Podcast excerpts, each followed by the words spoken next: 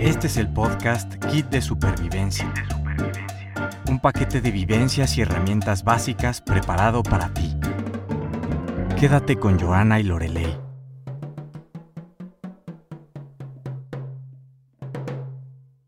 Hola, ¿qué tal? Bienvenidos a un episodio más eh, del podcast Kit de Supervivencia. Nos encanta estar una semana más y agradecemos a todos que nos dediquen este tiempo.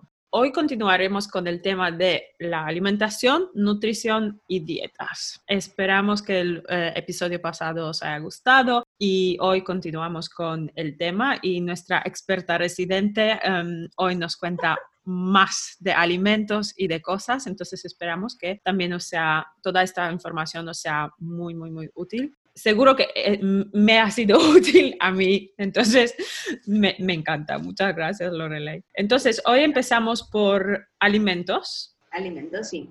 Eh, soy experta empírica, he aprendido por mí misma, no, no soy experta en nutrición, no Por- me importaría, pero, pero la verdad me gusta bastante lo que hago y adicional esto es como un hobby que me gusta entender lo que como ¿no? y cómo, cómo reacciona mi cuerpo. Todos estos años que nos conocemos, tú siempre, siempre tenías mucha información, siempre tenías todos los temas muy estudiados, ¿no? Como Sí, dices, me por tu cuenta, ¿vale? Sin, sin certificaciones ni cosas, pero es para tu transformación propia, ¿no? Para tu beneficio. Claro. Entonces, entonces, yo creo que es súper, súper, súper importante y tú misma ves los resultados también, ¿no? Sí, muy lento porque debe de ser más disciplinada, pero sí, sí, a lo largo de cuatro años que lo llevo más disciplinadamente a, a nivel de comida, vas viendo pequeños resultados. O te mantienes, o simplemente te mantienes sin, sin ir subiendo radicalmente. O post embarazo, por ejemplo, Ujú. también me costó menos recuperarme que si no supiera nada. Súper interesante. Bueno, empecemos con alimentos. Tenemos que, tenemos que hacer una diferencia o una clarificación de lo que son carbohidratos, proteínas y grasas. Los carbohidratos normalmente se dice que son todo lo que viene de la tierra. Frutas, granos, legumbres. Pero aún así, por ejemplo, las legumbres tienen bastante proteína. Entonces, al final los alimentos van a, por lo general, los alimentos tienen un poquito, un poquito de cada uno de los, de, de estos tres que acabamos de mencionar, pero va a predominar ya sea el carbohidrato, la proteína o la grasa. Las proteínas tenemos las proteínas animales, carnes, huevo, pescado, y las grasas buenas tenemos las semillas, eh, el aguacate, los aceites, que los aceites suelen venir de, de las semillas. Entonces, por ejemplo, solo un alimento que es muy rico en proteína, las legumbres, los frijoles. Eh, por ejemplo, tenemos que 100 gramos de frijoles contienen 4.07 gramos de proteína, 0.29 de grasas, 13.3 gramos de carbohidratos y 3.6 gramos de fibra. Pues si vemos, tienen un poquito de cada grupo de alimentos, pero los que predominan son los carbohidratos. Aunque conocemos que las legumbres son muy buenas a nivel de proteína y por eso la gente que, que consume solo alimentación basada en plantas suele cons- eh, consumir las legumbres como su principal fuente de proteína. Ujú. Entonces, ahora vamos a hablar de los ingredientes. Eh, los ingredientes son las sustancias o los productos que se utilizan en la elaboración de los alimentos. Y aquí es donde viene la importancia de leer el etiquetado. En la parte de, de atrás, de la mayoría de los productos, debe venir, porque además esto ya son normativas, ya los países esto lo, lo- lo llevan bastante bien, eh, debe venir qué contiene ese producto que te estás comiendo. Ujú. Entonces es bien importante que, que sepamos qué está incluido, porque cuando nosotros leemos los ingredientes, nos vamos a sorprender de la cantidad de ingredientes que tú no te esperas que haya en ese producto. Por ejemplo, hay muchísima azúcar oculta, sal, los nitritos, por ejemplo, en los embutidos, gluten. A mí me sorprendía mucho cuando entré a todo este tema de leer los ingredientes, me sorprendía mucho que, voy a poner un ejemplo que ahora me viene a la mente, pero las papas fritas, las que tienen sabores específicos, Ajá. la barbacoa, Barbacoa, sí, sí, sí, es en típico. España que se comen, o sea, que tienen sabores específicos. Si tú lees lo- los ingredientes, muchas de estas tienen gluten. Y la pregunta es, ¿por qué tienen gluten si al final tendría que ser solo, solo una patata con, sabor? Pero bueno, es parte de lo que hace que ese producto sepa a lo que nos están diciendo, ¿no? Entonces, soya, también la soya que lo hablábamos antes, que hay muchísimos productos que llevan soya y que no te lo esperas. Entonces es importante saber qué te estás comiendo y también a nivel de conservadores. Tenemos muchos productos que nos venden en el etiquetado que son productos que son productos buenos o productos naturales y cuando tú lees los ingredientes te das cuenta que viene harina de trigo refinada. Entonces realmente no es tan sano eh, si comparamos los ingredientes con lo que dicen los etiquetados. O te dicen que este producto lleva chía y alguna otra semilla, pero cuando lees los ingredientes tiene muchísimo trigo. Los ingredientes van, cuando tú los lees, el, ingrediente, el primer ingrediente va a ser el que sea en su mayoría. Entonces, si tú lees azúcar, es que ese producto prácticamente es pura azúcar. Algunos de ellos te dicen porcentajes, pero otros no. Es verdad. Ahora me... que van es la cantidad que lo llevan dentro del producto. Siempre me, me, me sorprende muchísimo eh, cuando leo los embutidos, por ejemplo. En Polonia había como un, un, trend en un momento dado que, ¿sabes? Comíamos cosas y de repente nos hemos dado cuenta que en los embutidos, por ejemplo, los que pasan por el proceso industrial, donde de carne hay que hacer, de 50 kilogramos de carne hay que hacer 100 kilogramos, por ejemplo, de salchicha. ¿no? O de... Justo iba a mencionar el ejemplo de la salchicha. Es increíble lo que, lo que ponen ahí porque es agua, agua, agua. Son estos que, que no sé cómo decirlo, que lo inflaman básicamente. Sí, que, lo, que está como muy hidratada. Sí, y luego cosas tipo, tipo los, los metales. Entonces tú dices, o sea, yo no sabía que, lo que esto lo comía, ¿cómo, cómo es posible? Sí. Luego también...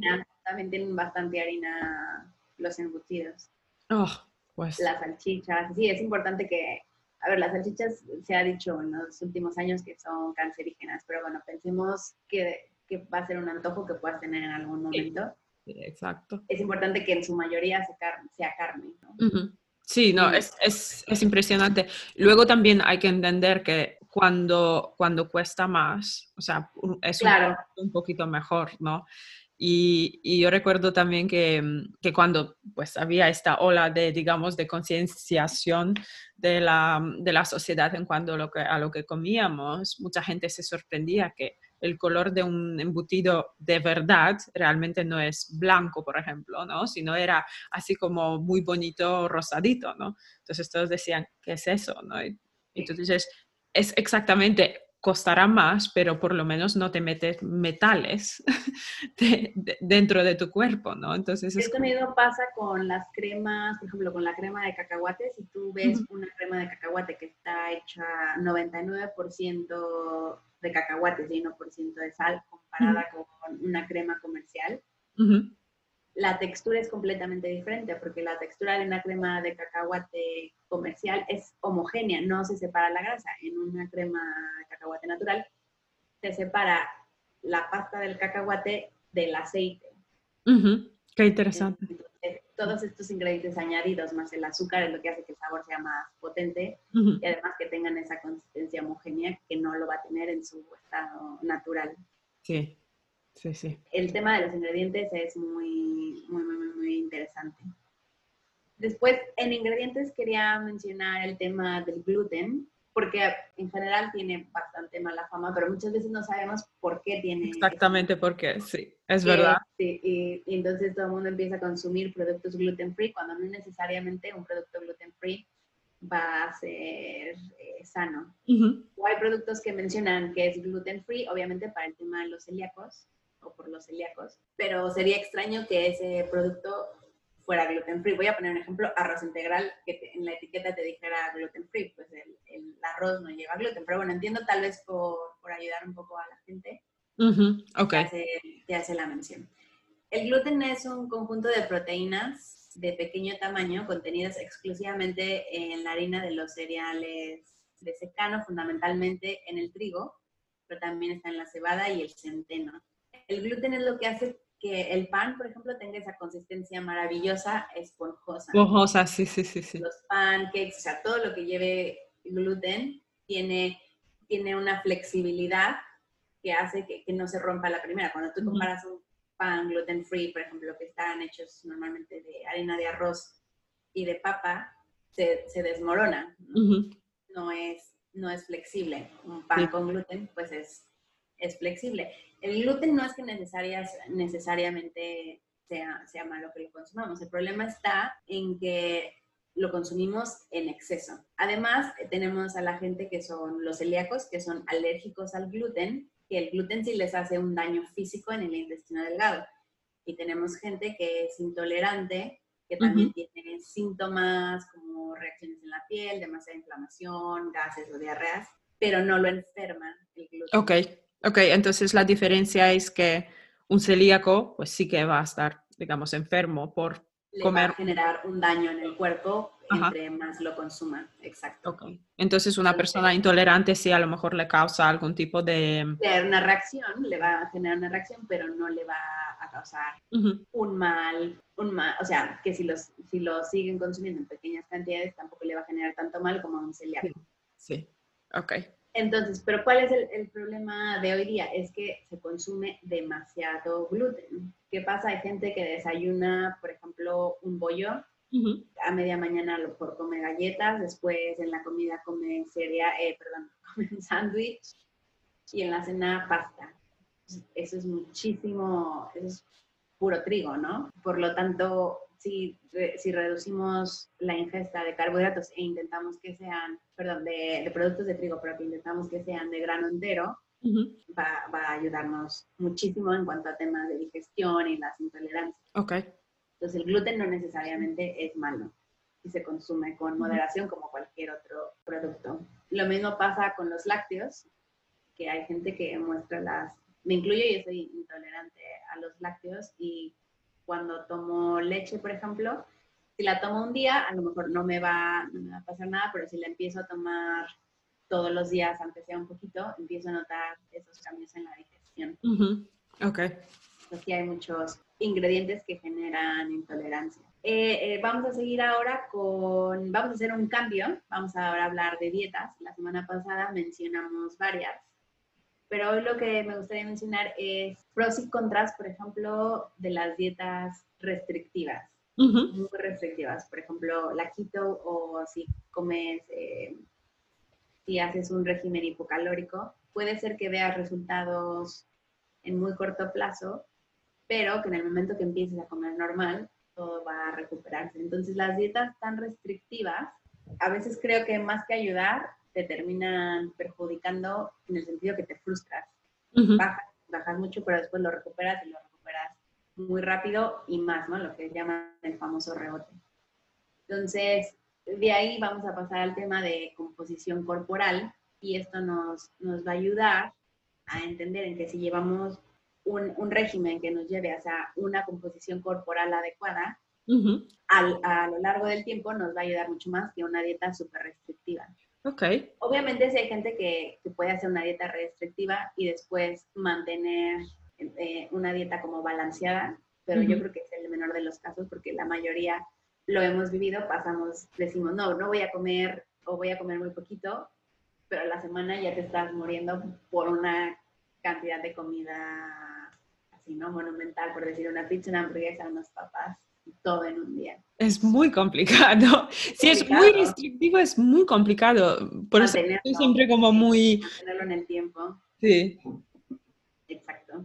Entonces, Eso sí, te da a lo mejor el resultado inmediato, ¿no? Entonces, digamos, Inmediato. la, la gratificación bastante inmediata, ¿no? Porque Sí. al final el resultado si lo ves dentro de dos o tres semanas o los primeros días incluso que a lo mejor si, te, si, si limitas la ingesta calórica de, de un alimento, pues a lo mejor dices, uh, me, me siento mejor, me siento como más ligera al principio, ¿no? Luego, luego hay otros resultados, pero digamos que hay la gratificación inmediata de decir, ah, ya tengo el resultado, pero al final mantenerlo es... es mantenerlo. Eso es, eso es lo que tenemos que, que grabarnos o que nuestra mentalidad esté enfocada a- al mantenimiento más que a resultados a corto plazo. Ujú, sí. Obviamente todos queremos ver resultados en un mes, en dos meses, ¿no? Pero yo creo que lo ideal es decir poco a poco, porque además todos esos kilos extra que se puedan tener no llegaron, en la mayoría de los casos, no llegaron en una semana. En poco llegaron tiempo, a lo largo de meses o de años. Exacto, sí. Entonces, sí, sí. esto, esto te lo dicen con la pérdida del peso después del embarazo. Hay gente que sí que se recupera muy rápido, que tiene mucho que ver en cómo te alimentabas antes, pero también es que no llegaste a, a esa subida de peso en una semana, ¿no? Fue a lo largo de nueve meses. Además que está involucrado el balance hormonal, etcétera, sí. otros temas. Pero hay que darle, hay que darle eh, tiempo al cuerpo para que, se recupere en general y poco a poco vaya, vaya solito eh, recuperando y perdiendo ese peso extra. Y también para ganar peso, porque hay gente que le cuesta muchísimo ganar peso. Sí, sí, sí. Y, y no lo logran, también pues poco a poco. Eh, bueno, entonces vamos a entrar a composición corporal. La composición corporal es la forma de medir la grasa, los huesos, el músculo y el agua de nuestro cuerpo. Si comparamos a dos personas con un peso similar, por ejemplo, podemos ver que una esté mucho más tonificada que la otra y esto a qué se va a ver. Que una persona puede tener más músculo y la otra puede tener más grasa. Entonces el peso es un valor bastante, bastante subjetivo, ¿no? No, no necesariamente nos va a decir que estamos en una posición óptima. Existen ya básculas caseras que te, que te miden, eh, que te miden la composición corporal para dar seguimiento a lo que te diga un especialista o un nutriólogo. Creo que querías preguntar algo. No, solo quería decir que, mm, o sea, con todo este conocimiento que todos sabemos, ¿no? Que hay todos los indicadores, ¿no? De composición corporal y tal todavía me sorprende que hay mucha gente que como que se aferra un poco a, medir peso como el último indicador de cómo están, como sí, de, cómo está sí. sí, al final son como lecciones aprendidas de toda la vida y es como muy difícil cambiarlo. Y además, si ves que, que en función de, de, cómo subes o bajas está el, el peso, es como fácil, ¿no? Eh, no, no cambiar ese aprendizaje. Sí, yo la verdad que, em, o sea, a mí me pasó que en, en, mi pasado, digamos, y en mi vida adulta también, tuve una temporada en la que en teoría estuve delgadísima, entonces normalmente, ¿sabes? En el papel alguien me, eh, alguien me diría, sí, enhorabuena, has bajado de peso, qué bien, ¿no? Pero era una temporada en la que me sentía fatal, porque me sentía súper, o sea, adelgacé no por otra cosa que no estrés, tal cual. Sí, sí, estabas baja Sí, y la verdad que se veía también, o sea, mi cuerpo se veía mal, simplemente entonces ahí la composición corporal, la, o sea, lo podías ver exactamente qué es lo que pasaba, pero era horrible y luego, ¿sabes? Desde ese momento con 10 kilos más yo me sentía mucho, mucho, mucho mejor, ¿no? Pero también empecé a andar al, al gimnasio, ¿no? Entonces se veía el, el, cuerpo de otra manera también, ¿no? Y yo me sentía bien. Primero, yo me sentía bien, ¿no? Entonces, eh, recientemente alguien en una reunión eh, en la que estuve dijo, ah, he bajado de peso y otra persona, ay, enhorabuena. Y yo pensando, no sé si enhorabuena, porque no sé cuál era tu objetivo, entonces a lo mejor subir precisamente. Entonces. Claro, sí, al final, exacto. exacto, son muchas variantes con el tema del peso. No podemos solo reflejarlo a un número, sino hay... Sí, exacto. exacto. O sea, y tú, lo, que tú decías, em, que al final es muy subjetivo eso, ¿no? O sea, sin más indicadores, o sea, no es... Sí, necesitamos eh, una revisión completa con todos los indicadores, agua, músculo, grasa, etc. Y la grasa también es, es necesaria, sí. es necesaria para el cuerpo. Eh, entonces, bueno, pues el nutriólogo nos va también a ayudar a medir esta composición corporal y ya con una báscula casera podemos hacer seguimiento de nuestro progreso.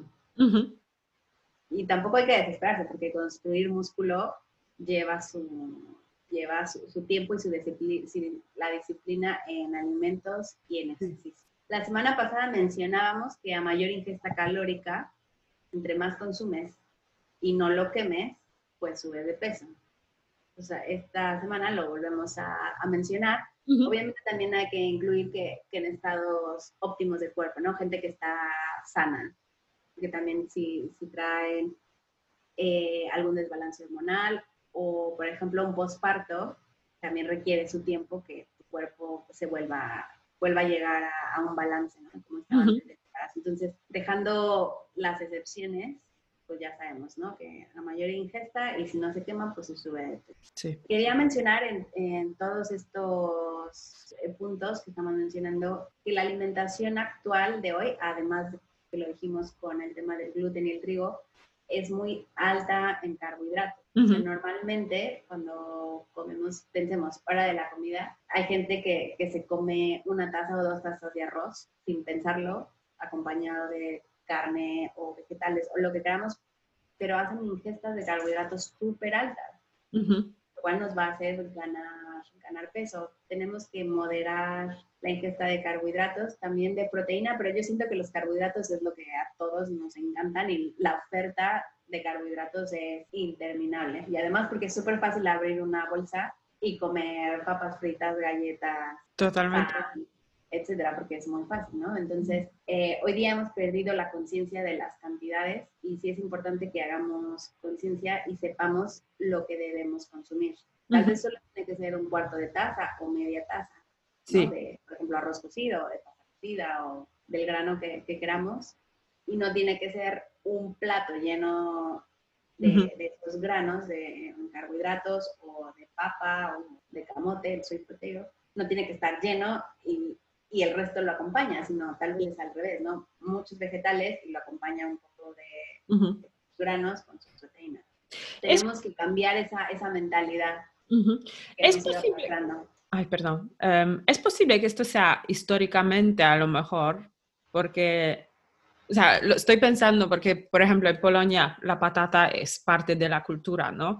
Pero por otro lado, la patata te llena, la patata está fácil de, obtener, ¿no? El precio también. Sí, sí, el precio que no, no, te, no te cuesta tanto, tantísimo. Entonces estoy pensando si en nuestra historia, ¿no? O durante, no sé, las guerras y tal, a lo mejor cuando había como eh, hambre, ¿no? Que era fácil como llenar platos con, con carbohidratos, pero mientras tanto, pues ahora mismo, pues ya como digamos, porque estamos, digamos, no diría en los tiempos estables, pero, pero más conscientes de, de, lo que comemos, ¿no? Sí, también la vida es más sedentaria, ¿no? Vamos mucho más de, en coche y muchas veces, aunque sea en transporte público, se camina mucho menos, entonces... Sí, también la actividad física tiene mucho que ver. Pues sí hay que cambiar esa, esa forma de pensar cómo nos tenemos que alimentar, porque al final es lo que hace que a la larga subamos bastante de peso.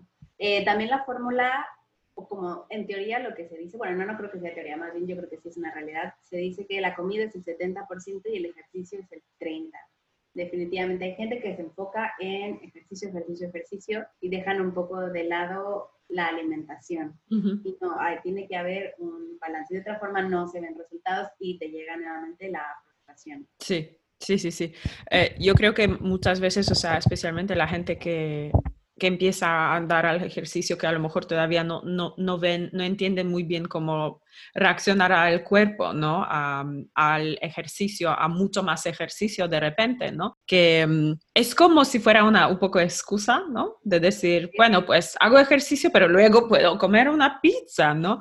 Y tú dices, depende de tu objetivo, pero por otro lado, o sea, creo que tu objetivo a lo mejor es diferente, ¿no? Que, es, simplemente estampar todo, ¿no? Sí, lo mencionamos en el episodio anterior sobre tal vez solo quemas 200, 300, 500 calorías y lo que te vas a comer son mil, mil extra de lo que necesitas, ¿no? Mil extra de lo que necesitas. Entonces, tiene que haber un, un balance en ambos. Ahora vamos a hablar de alimentación 80-20 esto quiere decir que el 80% de nuestros alimentos o de nuestra alimentación es sana, eh, no, no, procesada, y un 20% va a ser procesado o va a ser no lo ideal de lo que deberíamos de comer. Creo que esto funciona bastante bien porque no es restrictivo. Te puedes comer a lo mejor una galleta dulce, un trozo de chocolate. No necesariamente tenemos que comer al 100% bien eh, diario porque al final a lo largo del tiempo pues no es, no es mantenible, ¿no? Y además la oferta que hay de todo lo que no debemos comer es mucho mayor de lo, de lo saludable.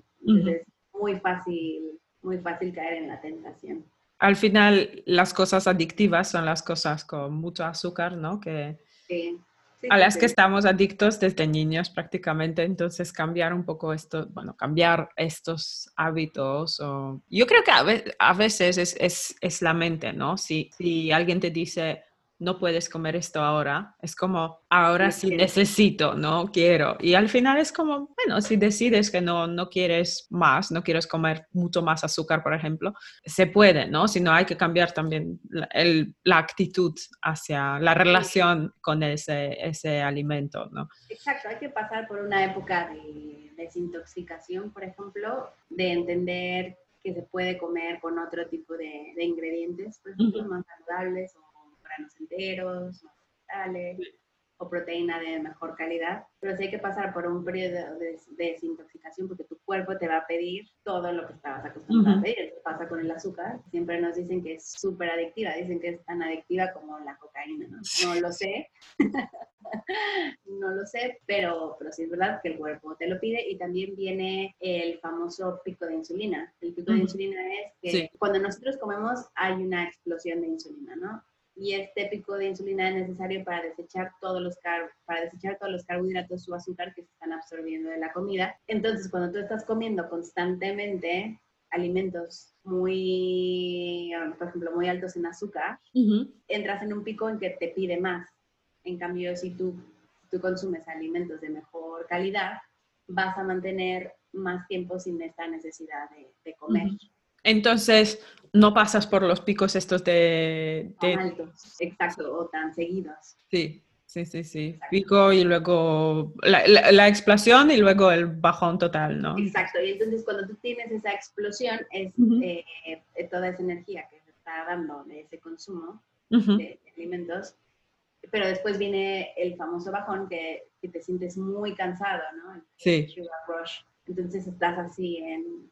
Sí. Como en una ¿cómo se llama? Una... Sí, como un roller coaster. Una montaña rusa. Montaña rusa, eso. Entonces, cuando tú comes saludable, te sientes con mucho mayor energía y por ende, pues puedes llevar una, un mejor estilo de vida. Y al final todo esto es un poco de medicina preventiva, porque si dejamos de consumir muchos productos procesados con azúcares, eh, refinados, etcétera, eh, también prevenimos enfermedades cardiovasculares, diabetes, etcétera. Entonces, eso también nos va a ayudar que a lo largo de nuestra vida tengamos una, una mucho mejor salud.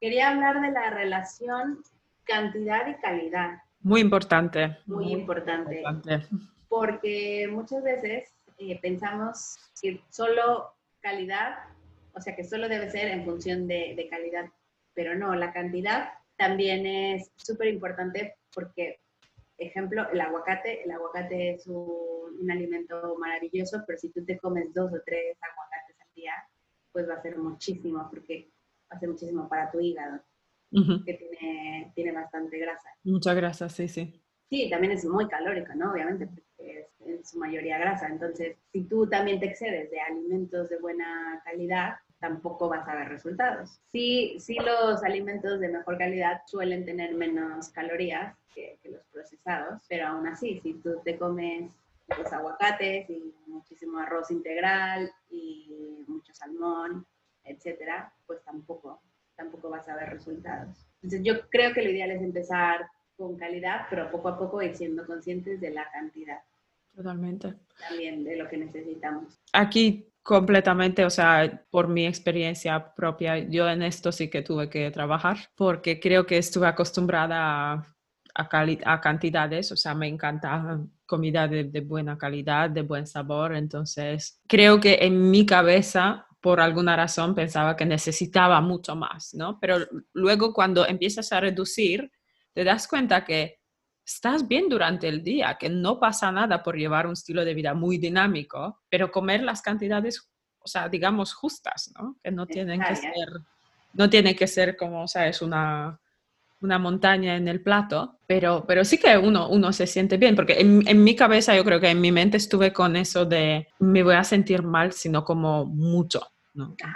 Sí, sí, sí. Y al final no. Y al final no es así. No, en el primer nutriólogo que yo visité hace que lo dije en el episodio pasado hace 15 o 17 años, no me acuerdo, o 18 años tal vez. Fui consciente de las calidades, de las, perdón, de las cantidades. En esa época no era tan consciente de la calidad, pero ahí fui muy consciente de la cantidad, que muchas veces la cantidad de carne que comemos o de, o de, o de granos, arroz, pasta, eh, es mucho más de lo que necesitamos necesitamos, ¿no? Y que no metemos vegetales. Nos basamos en comer pollo con arroz, pero dejamos fuera los vegetales. Entonces, sí, la, la cantidad es bien importante, es bien importante medirla y lo fácil que es comer más de lo que necesitamos. Completamente. ¿No? Yo veo, yo veo mucha gente que desayuna avena, que la avena es súper buena, pero las cantidades que se comen es una taza en desayuno. Una taza de avena, una taza de avena es muchísimo, ¿no? Bueno, tal vez una taza cocida es muchísimo, pero la gente que lo hace eh, remojada, fácilmente te puedes comer una taza y si te llenas y te vas a saciar muchísimo a lo largo de la mañana, pero en cantidad calórica es un montón. Necesitamos un cuarto o media taza, cuando más, a una persona súper grande, ¿no? De tamaño. Entonces, eh, hay que hacer... Es mucha diferencia al final, ¿no? De, de media taza. Claro, y hay que, hay que hacer conciencia de ello. También tenemos eh, sed, hambre o ansiedad. Cuando estás sintiendo... Súper importante. ¿Qué es? Hay que aprender a identificarlo. El hambre se da en la boca del estómago. Cuando sientes un vacío en el estómago, es hambre de verdad. Y, por ejemplo, yo en el embarazo lo aprendí. Cuando tú necesitas alimento, te sientes súper cansado. No necesariamente yo tenía ese hueco, pero sí tenía muchísima, muchísimo cansancio, pesadez en el cuerpo, por ejemplo, y en el momento que consumía mis alimentos, me volví a sentir con mucha más energía, ¿no? Porque en el embarazo necesitas comer mucho más seguido, no puedes esperar tanto, porque te baja la energía muchísimo, porque obviamente tu cuerpo está trabajando mucho más. Entonces ahí aprendí mucho sobre, sobre el hambre y también sobre ansiedad. Muchas veces es puritita ansiedad en decir, tengo que comer algo. ¿Realmente te lo tienes que comer? Un truco que dicen es primero tomar un vaso con agua, que es súper difícil, porque a ver, si te ponen un chocolate o un vaso con agua, te vas a querer, obviamente. Pero bueno, sí hay que darle, aunque sea el beneficio de la duda, tomarte un vaso con agua y ver si pasa un poco la ansiedad. ¿no?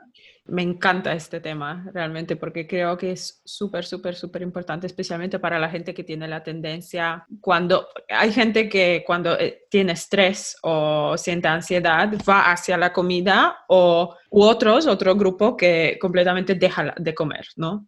cuando se siente estresada, ¿no? Entonces, me encanta el consejo ese de, pues, primero intenta con agua y ve realmente qué es lo que te está pasando. ¿Es estrés o es falta de comida realmente? Exacto. Y no sabes identificarlo al principio, ¿no? Pues, y, y, creo que también un poco ayuda, o sea, agua ayudará un poco a regular, regular regularizar el, el, estrés, ¿no? Si, si es realmente estrés. Sí, exacto. Mal no te, no te va a hacer. lo único que no tiene calorías es el agua. Obviamente, si te bebes cuatro litros de agua, sí te va a hacer muy mal pero, pero si tú te bebes tus dos litros de agua, pues mal, no, te va a hacer otro litro y medio, ¿no? Lo que necesitas. Eh, sí, también, por ejemplo, eh, cuando tienes ansiedad o depresión, gente que come por depresión, suele pedirte el cuerpo alimentos calóricos, se te antojan cosas muy, muy, muy calóricas, pizza, cosas dulces, siempre menciona la pizza, también tengo un, un tema con la pizza. Algún tipo de deficiencia, no sé, alguien no ha pedido pizza hace mucho. Pero bueno, el, cuerpo te pide eh, este tipo de alimentos, entonces también hay que identificar. Puede ser también que puedas tener, cuando tienes antojos muy específicos, por ejemplo, también puede ser una deficiencia y hay que saber identificar porque eh, puede ser estrés, puede ser falta de magnesio, puede ser falta de hierro, también hay que saber identificar cuando se te antoja algo muy en particular. Sí, durante un, un, periodo de tiempo. Y ahora vamos al sueño. ¿Cómo afecta el sueño? Si, si duermes mal, te, te, va a afectar en la pérdida de peso. ¿Por qué? Porque durante el sueño eh, secretamos la hormona grelina, que esta, esta hormona envía señales de hambre al cerebro. Entonces, que esta hormona, bueno, y al mismo tiempo desciende la, el nivel de leptina, otra hormona implicada en suprimir eh, el apetito. Entonces, cuando, cuando estas hormonas no están bien reguladas porque no estás durmiendo bien, tu hambre eh, va a aumentar. Ok. dormir de 6 a 8 horas es fundamental. Es súper importante, o sea, súper interesante, yo creo, el, el poder del sueño en muchos, muchos, muchos procesos en cuanto a cómo funciona el cerebro, ¿no? Muchas, o sea, veo todas estas tendencias de, de buscar como unas, unas maneras, unos métodos de, de pues eso, de, de, dietas, de, no sé, de, ni siquiera deporte, pero todo tipo de suplementos, todo tipo de cosas. Mientras tanto, o sea, nuestras herramientas realmente están en cosas tan sencillas como, pues eso, sueño, buena cantidad de sueño y hasta agua y... Hidratación, sí, sí, sí, sí, O sea, por, lo que noto, y el sueño seguro es una de las cosas que, que mucha gente subestima ahora mismo, definitivamente. Sí, yo... Yo, yo también, yo también. Amo dormir y sí intento dormir a mis horas y dormir, bueno, con un, con un bebé bueno, ya no está en bebé, pero con, desde que te conviertes en padre, sí, tu sueño cambia bastante, pero sí hay que darle prioridad, prioridad al sueño y descansar. Porque si no, sí, o sea, tu, tu estado de ánimo, eh, tu estado hormonal, hay muchos, muchas áreas de tu cuerpo que se pueden, pueden ver afectadas por falta de, sueño. Totalmente, totalmente. Seguimos con el entrenar diario.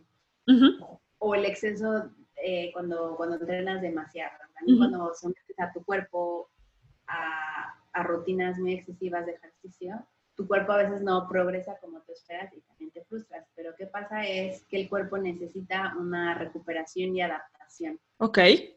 Entonces no necesariamente tienes que entrenar todos los días. Se dice que de tres a cinco días. Seguidos. ¿no?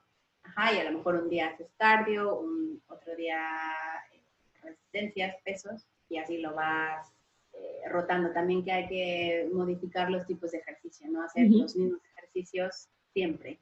Sí. Pero yo creo que esto ya afecta a gente que hace diario, todos los días, a lo largo de mucho tiempo, ¿no?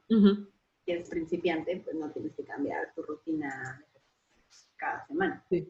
Eh, quería hablar sobre el miedo que se le tiene al consumo de la proteína. Por ejemplo, los los licuados de proteína, por ejemplo, el whey protein o también la proteína vegetal, que durante mucho tiempo pues siempre pensábamos que es para la gente que solo, que solo busca generar muchísima musculatura. Sí, sí. Ajá, pero realmente eh, también, por ejemplo, si quieres desayunar algo dulce y no estás haciendo una ingesta de otra proteína, un, licuado de proteína puede ser una, buena opción. La proteína obviamente hay que saber cuánto hay que consumir de acuerdo a tu peso y también si haces ejercicio o no, y eso te lo va a decir un, especialista. Pero no hay que tenerle miedo a la proteína, a la proteína en polvo. A mí me gusta bastante y, y me di cuenta cuando lo empecé a consumir que no consumía la suficiente proteína y normalmente en el desayuno. Hmm, ok por lo general la proteína va relacionado a salado, ¿no? A proteína animal. Sí, definitivamente. Pero si tú desayunas dulce, pensemos un, pan, por ejemplo, un pan de granos enteros, probablemente no estés consumiendo, o sea, un pan de granos enteros, a lo mejor con crema de cacahuete, a lo mejor no estás consumiendo proteína. Entonces, pues, pues un poco, no necesariamente te tienes que tomar la dosis entera si no la necesitas o el, entera, pero puede ser media y te va, te va a ayudar a agregar proteína a tu cuerpo. Tampoco hay que abusar. Y ahora vamos a los suplementos. Mucha gente, que, mucha gente que, que, lleva un mejor estilo de vida se llegan a tomar suplementos que van viendo anunciados en diferentes, en diferentes páginas, en blogs o gente que habla del tema de alimentación en YouTube, por ejemplo, pero yo creo que los suplementos también es importante que, que un especialista te los recomiende, porque puedes generar algún daño a tu cuerpo si te tomas algo que no necesitas.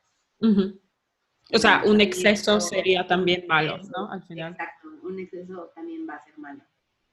Hasta la vitamina C, por ejemplo, que mucha gente la toma para, para no enfermarse, pero también un exceso de vitamina C eh, a nivel gástrico te puede dar, eh, sí, te, te, genera mucha acidez, por ejemplo, ¿no? O sea, puedes tener, sí, puedes notar mucha acidez y, vomitar, etcétera, porque estás teniendo demasiado ácido y tu cuerpo lo, tiene que, expulsar. Es, importante no tomarte suplementos si no los necesitas. Así a lo loco. claro, y también por eso los análisis de sangre nos van a ayudar mucho a ver si tenemos una deficiencia o qué nos puede servir. Ahora esto voy a unar el tema del intestino. El intestino es súper importante para el tema de la salud porque es el que filtra los nutrientes. Entonces, si tú tienes un intestino, si no mal recuerdo, es intestino permeable, vas a filtrar mucho peor los nutrientes y también eres más propenso a enfermedades. También, si eres una persona que se enferma mucho de vías respiratorias, puede ser que tu intestino no esté, no esté funcionando al 100, por ejemplo. Entonces, todos los órganos de tu cuerpo pueden tener eh, diferentes, ¿cómo decir?, reacciones que uno no linkarías, no unirías. Sí. Pero al final, como todo es un balance, sí. también hay que considerarlo, ¿no? Muy, muy interesante. Sí, el tema del intestino también. Del intestino, o sea, muy interesante. y bueno, una cosa em, que, que, vi en, bueno, en, un, en un speech sobre el intestino, precisamente, era que em, lo de gut feeling, ¿no? O sea, cuando sientes algo, ¿no? que realmente no es un dicho solo, sino simplemente hay materia, mm, ¿cómo se dice? Materia, la misma que en el cerebro, materia gris. También hay como trazas de materia gris en el intestino, en, aquí arriba. Entonces es súper súper interesante. Y, y, el papel del intestino yo creo que también está. Exacto y como lo, como lo, ¿cómo decir? Como nos alimentemos, también nos va a ayudar a sanar el, intestino. Sí. El pobrecillo, que a lo mejor lo hemos tratado muy mal por mucho tiempo. sí, sí, sin, sin darnos cuenta ni siquiera. cualquier órgano, obviamente, pero, a veces creo que, que, no le prestamos tanta atención a lo que comemos, como afecta a nuestros órganos. A lo largo de, de tiempo, ¿no? Exacto. Ahora bien, eh, tips para mejorar la alimentación. Obviamente, como interesante. 20 veces, un especialista es el que te tiene que guiar. Y también, por ahora que estamos en cuarentena, pues a lo mejor puede haber un especialista que te dé una consulta online y posteriormente un seguimiento ya que te hagan análisis, análisis de sangre, que te midan el tema del músculo, la grasa, o sea, la composición corporal. Pero igual puede haber alguien que te asesore online para empezar a comer mejor. Entonces, bueno, tips que a mí me han servido para llevar una mejor alimentación a lo largo del Tengo que decir que no es que yo coma al 100% bien todos los días, tenemos nuestros días que, que, decimos, este es nuestro día de comer mal y algún otro día, pues algún postre o algo que se te antoja, no lo sé, ¿no? Pero... O una cena de empresa donde a lo mejor no puedes estar así como escogiendo y... Exacto, entonces aquí es donde hay que meter el 80-20. Vamos a empezar con sustituir alimentos. Por ejemplo, si tú desayunas todos los días cereal, las famosas azucaritas en inglés, es Frosties. Uh, Frosties. Todos los días desayunas eh, cereales azucarados, pues tal vez lo puedes cambiar por avena, la famosa avena remojada, que puedes poner fruta, puedes poner... Eh, proteína vegetal, también hay gente que le llega a poner la proteína en polvo y se hace pudín de avena o, sí, pudín de avena con diferentes semillas, por ejemplo, se puede ser un buen sustituto. Te vas a dar cuenta cómo, cómo cereales enteros, cómo los cereales enteros te ayudan a estar saciado a lo largo, a lo largo del día o a lo largo de la esa es una opción. Otra es sustituir, por ejemplo, si te gusta muchísimo el arroz, eh, puedes sustituir por el arroz de coliflor, que es la coliflor, ¿cómo podemos decir? Pulverizada, por decir así. Arroz de coliflor, no, no sabía que había. Sí, no, no es, tenemos que estar 100%, siempre claros que la sustitución de alimentos no nos va a dar el mismo sabor, obviamente. Sí, sí, sí, por supuesto. Consistencia. Nos solemos autoengañar y pensar que, que sí, ¿no? Pero no. O sea, es un sabor completamente diferente, pero a lo mejor puedes engañar un poco al cerebro y meter vegetales. Y también es, es, variedad, ¿no? Al final, entonces. Sí, exacto, también es variedad. Entonces, bueno, puedes sustituir el arroz de coliflor por arroz normal. puedes sustituir gente que le gusta mucho la sopa de pasta, a lo mejor sopa de verduras, y ponerle un poquito de pasta, ahora que existe la pasta de legumbres, por ejemplo, se me fue, de lentejas. Sí. Pues puedes poner un poquito, no necesariamente toda la cantidad. Puedes sustituir la, si te gusta mucho la pasta, hay que reducir la cantidad, pero también puedes sustituir por eh, pasta de arroz integral, por pasta de lenteja. Y hay, es increíble la cantidad de pastas que hay, que no necesariamente solo son de trigo.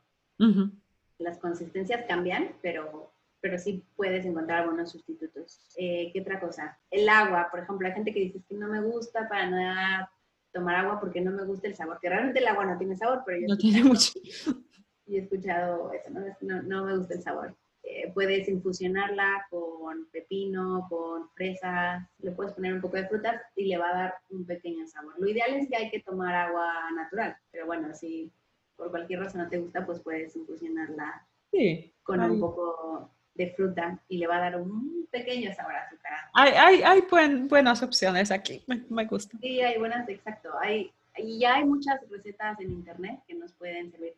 Por ejemplo, los pancakes de avena.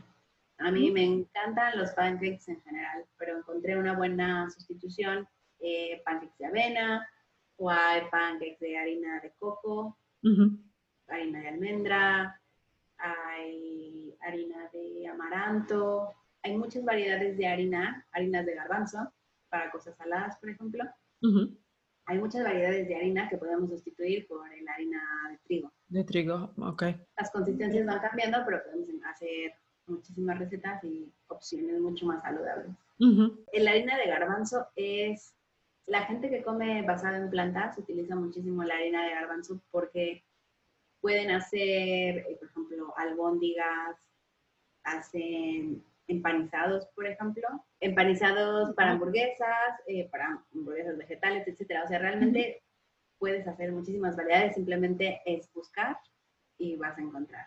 Muy interesante. Yo, estoy aprendiendo, así estoy tomando nota y, también nota mental para, para, probar algunos de estos alimentos que, que me llaman la atención. Así es como nosotros hemos hemos ido cambiando la alimentación y poco a poco. No, no podemos hacerlo de un día para otro. Sí, y tampoco tiene que ser, ¿no? Que al final tampoco tiene que ser. quieres mantener, sostenerlo, ¿no? Si esto es ya para largo plazo, no, no tiene por qué ser todo en base a choque, ¿no? Exacto. También algo que nos pasa, que es un error muy común en la sustitución de los alimentos, es que queremos, por ejemplo, comemos mucho azúcar y lo que queremos es encontrar un edulcorante que tenga cero calorías que no nos haga ningún daño en el cuerpo porque por los químicos, etcétera, y que sepa igual. Y que sepa igual, sí. Y que sepa igual, ¿no? Entonces quieres, quieres tener todo y que no te haga daño. Eso sería ideal, pero realmente no existe. Tenemos que entender que lo que no podemos hacer es cambiar un alimento por otro, sino realmente hay que cambiar nuestro paladar para no tener, para acostumbrarnos a sabores no tan dulces. Y lo mismo pasa con los alimentos gluten free, ¿no? Que mucha gente quiere encontrar la misma consistencia del pan normal en alimentos gluten free y no funciona así. Entonces, sí tenemos que, ser conscientes que no es un sustituto al 100%, sino simplemente son cambios. Sí, sí, sí. Y también hay un producto aquí que, que, yo he probado y no puedo. En cuanto a las sustituciones, um, es corn, o sea, es como el sustituto de carne para la gente que no come carne. He probado y es, es de verdad, o sea, no puedo. Sí. Porque, vale, que se vea como una salchicha, bien, pero es que sabe, es horrible, no sé. Perdona, que me perdone la gente de la empresa Corn, pero, o, los propietarios de la marca, pero es que no puedo, es que simplemente para mí es un no. Y... Yo conocí Corn aquí, para quien no, no conozca Corn, es una empresa que hace sustitutos de, de carne. Que se ve como carne, pero no tiene. Se ven como carne y están hechas de, de hongos. Ah, ¿en serio? Son hongos, no sé exactamente qué variedades, pero están hechas de hongos y son altos en proteína. Pero lo que yo digo es, ¿qué nivel de procesamiento tiene esto para lograr esa consistencia? No lo sé, o sea, realmente mm, ahora que me acuerdo, no he revisado recientemente los ingredientes de porn, entonces no me viene... No, yo, yo no lo toco en la tienda ni siquiera, o sea, lejos de mí. Pero, pero sí, o sea, realmente pues no, no vas a ver a carne. No hay forma que, que tenga, puede tener una consistencia parecida, pero en el sabor no, no es lo mismo. Ujú. No. Pero es muy popular, sí. Aquí es muy, sí, es, es muy popular y, y la verdad que yo lo probé una vez ahí en la, en una, en, en la cantina, en la empresa, porque lo había y simplemente no, no, no, no quiero. que no tienen más. toda la variedad, tienen pollo, salchichas, eh, carne molida. Yo siempre que paso por ahí veo que hay, o sea, lo que menos me imagino hay. opciones para la gente, Sí, hay, hay opciones. hay opciones, pero no vas a ver igual, No. obviamente. Eh, controlar, controlar la ansiedad para comer. ¿Qué podemos hacer? A mí algo que me, que me sirve es cuando a veces a media tarde se te antoja algo dulce, ¿no? Entonces lo que yo llego a hacer es tomar eh, un chia, un- perdón, un chai tea, Ujú, compro mis bolsas de té y le pongo un poco de leche de almendra. ujú. Y a mí me ayuda como a sentir que estoy tomando algo cremosito.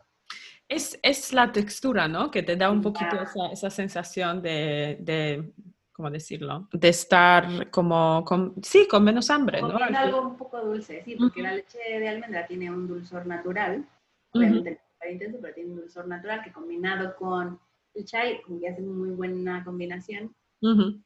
y te ayuda un poco. A mí me ayuda. Sí, sí. A mí la textura cremosa definitivamente sí, también me, siempre me ayuda como a, a sentirme menos así como hambrienta.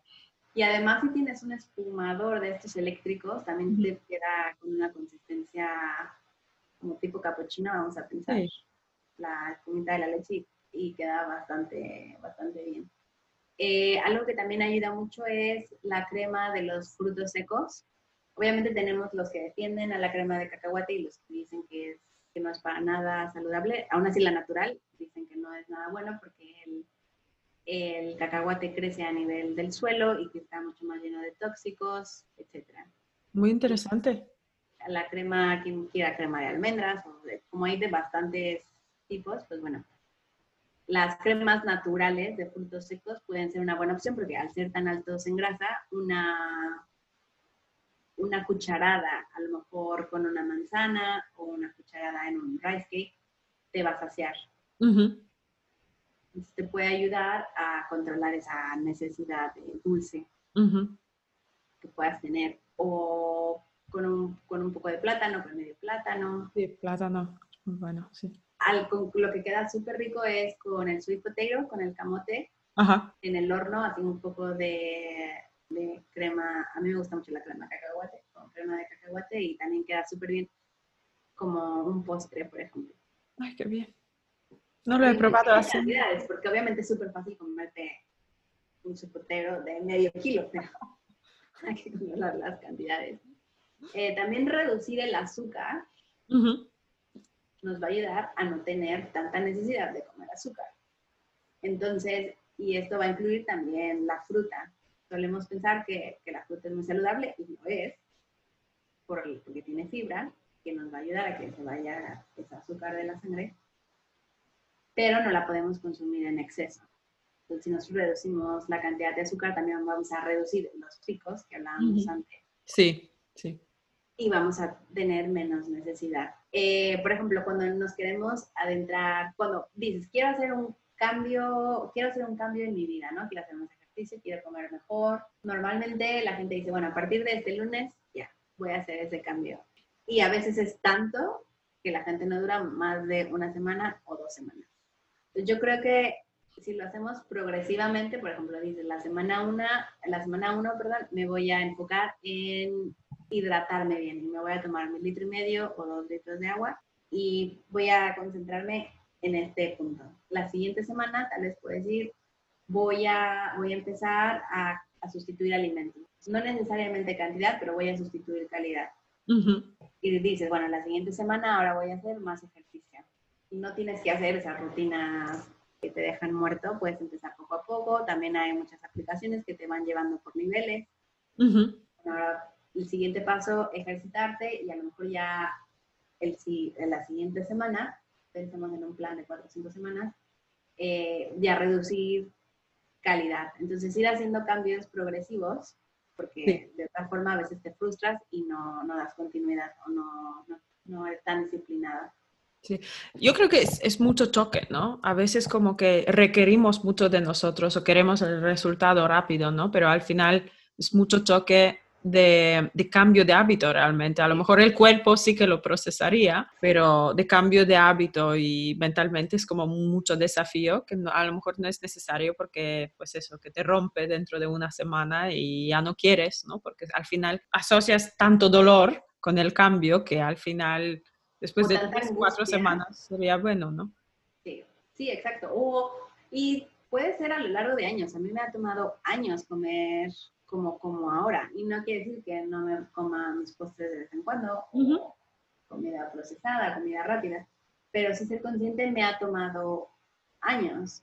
Sí. Entonces, no, no tiene que ser necesariamente un cambio que hagas eh, de una semana a otra. sí, de un día al otro, totalmente. Es difícil de mantener. Y, y también eh, hay que pensar que es difícil, pero al final es constancia. ¿No? O sea, que el que sea difícil no quiere decir que sea imposible y que tampoco nos haga eh, tirar la toalla y decir, no, ya, ya lo voy a dejar. Cuando pienses que ya lo vas a dejar, yo creo que más que pensar en el famoso cuerpo que todo el mundo quiera tener, tienes que pensar en cómo vas a vivir en 20 años? ¿Cómo va a estar tu salud en 20 años cuando, bueno. tengas 50, 60, 70 años? ¿Quieres estar en un estado óptimo o quieres estar arrastrando muchísimas enfermedades? Sí. Eh, que no vas a poder vivir pleno los últimos años de tu vida. Entonces, para mí, más que, más allá de, del cuerpo ideal, que puede ser que todos lo queramos, pero es cómo voy a, cómo quiero vivir los últimos años de mi vida. Completamente. Yo creo que así, así debemos de pensar, o sea, a largo plazo, que esto al final no es, o sea, sí, vale, perfecto si es para hoy, ¿no? Y, si puedo verme bien y sentirme bien, pero al final tenemos un cuerpo y una salud, ¿no? Para, y la salud para toda la vida, ¿no? Entonces, las decisiones que tomamos ahora, pues sí que tienen mucho impacto en cómo vamos a estar en 20 años, o en 5, en 10, en 15, en 20 años y cómo nos vamos a sentir. Entonces, es, es muy importante. Y, también, bueno, no, hay enfermedades que nos van a surgir y que no vamos a poder controlar, pero tal vez minimizar, ¿no? Sí, sí, absolutamente. y creo que... Pensar en el futuro. Sí, pensar en futuro y también, o sea, escoger, no necesariamente dejarse llevar por las tendencias, ¿no? Si la tendencia es, no sé, ahora no, o sea, dejar de comer azúcar, pues directamente ir a, pues hoy hago esto y no sé exactamente por qué, no sé, he dado un ejemplo, ¿no? Sí, sí, em, puramente, pero, o sea, entender que si escojo algo, escojo porque sé por qué lo quiero, ¿no? Eso, eso yo creo que también te da esa libertad de decir, vale, lo he escogido, pero porque quiero una cosa a largo plazo, ¿no? Quiero un estilo de vida, quiero, quiero mm, no sé, cuidar mi, mi cuerpo de manera que, pues eso, que me, que me ayude a, a vivir bien la vida. Estamos ahí completamente de acuerdo. Vamos a, a, concluir este tema tan, tan interesante, tan amplio, interesante. que hablar, podríamos hacer un podcast solo de alimentación, pero bueno, ni somos especialistas, ni de momento creo que nos vayamos a convertir más allá de lo que podamos leer. Las conclusiones que hemos sacado es, nunca es tarde, siempre puedes mejorar eh, para llevar un mejor estilo de vida.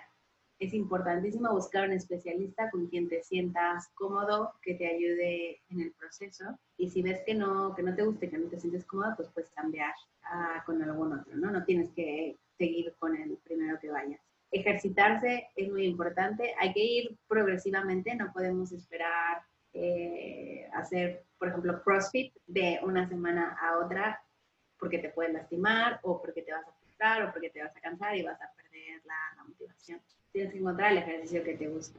Y por último, seguir educándote, seguir leyendo, entender por qué pasan cosas en el cuerpo, porque a veces tenemos desbalances, porque estamos más cansados, depende de muchos factores, entonces seguir educándote sobre lo que quieres comer y, lo, también hay, hasta las tendencias nuevas también a veces hay que entender por qué. Entonces, nunca te va a hacer mal. Nada.